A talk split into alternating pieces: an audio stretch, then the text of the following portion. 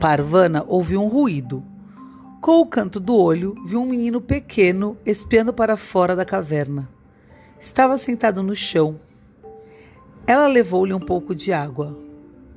O garoto estava todo coberto de poeira e fedia com os esgotos a céu aberto que corriam pelos campos onde ele havia passado o inverno. Uma das pernas da calça, vazia, se arrastava pelo chão. Deve ter nove ou dez anos, pensou Parvana. Ela pôs a água onde ele poderia alcançar e voltou a fim de preparar a comida. Parvana escutou engolir a água. Tragam-me a comida, ordenou o menino, jogando o pote nela. Não gosto que joguem coisas em mim, disse Parvana. Se quiser comida, venha pegar. Não posso, gritou ele. Que burro você é! Não notou isso? Traga-me comida. Parvana se aproximou com um pouco de Nan velho. O menino a encarou com ódio e fúria. E medo, pensou ela. O cabelo dele estava duro de sujeira, o rosto arranhado e as roupas rasgadas. Ela manteve a comida fora do alcance. Você tem mesmo uma arma? perguntou. Não vou dizer. Ele tentou alcançar o pão. Você me dá uma resposta ou lhe dou um pouco de comida. O menino teve uma explosão de fúria. Gritou, xingou e jogou punhados de terras e pedras em Parvana. O ataque o deixou sem fôlego e ofegante. Sua tosse era profunda como a do pai de Parvana. Ela se perguntou como alguém tão fraquinho encontrava forças para ser tão desagradável.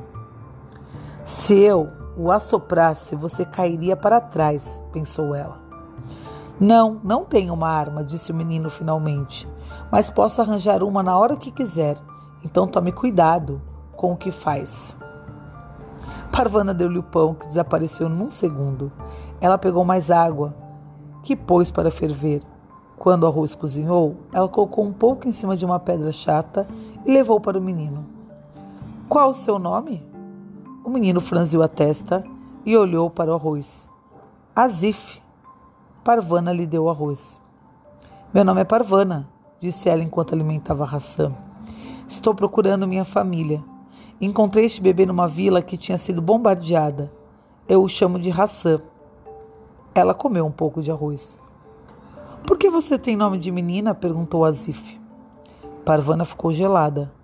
Como tinha cometido um erro desses? Rápido tentou pensar em alguma coisa para acobertar o deslize. Mas de repente se sentiu cansada demais para continuar a mentir. Sou menina, respondeu ela. Fingia ser menina em Cabu para poder trabalhar. Quando meu pai e eu começamos a viajar, foi mais fácil continuar fingindo. Por que seu pai não trabalhava? Ele era preguiçoso? Não, meu pai não era preguiçoso. E não ouse dizer mais nada sobre ele. Parvana bateu no chão com uma pedra. O barulho assustou Hassan, que começou a chorar. Fala o que quiser, não recebo ordens de meninas, provocou Asif. E no próximo capítulo vamos ver se essa relação vai ser construída com base na cumplicidade ou eles vão virar rivais. O que, que você acha? Parvana agregou mais um ao grupo? Azif vai ajudar Parvana ou vai prejudicá-la? Escreva no Google Sala de Aula.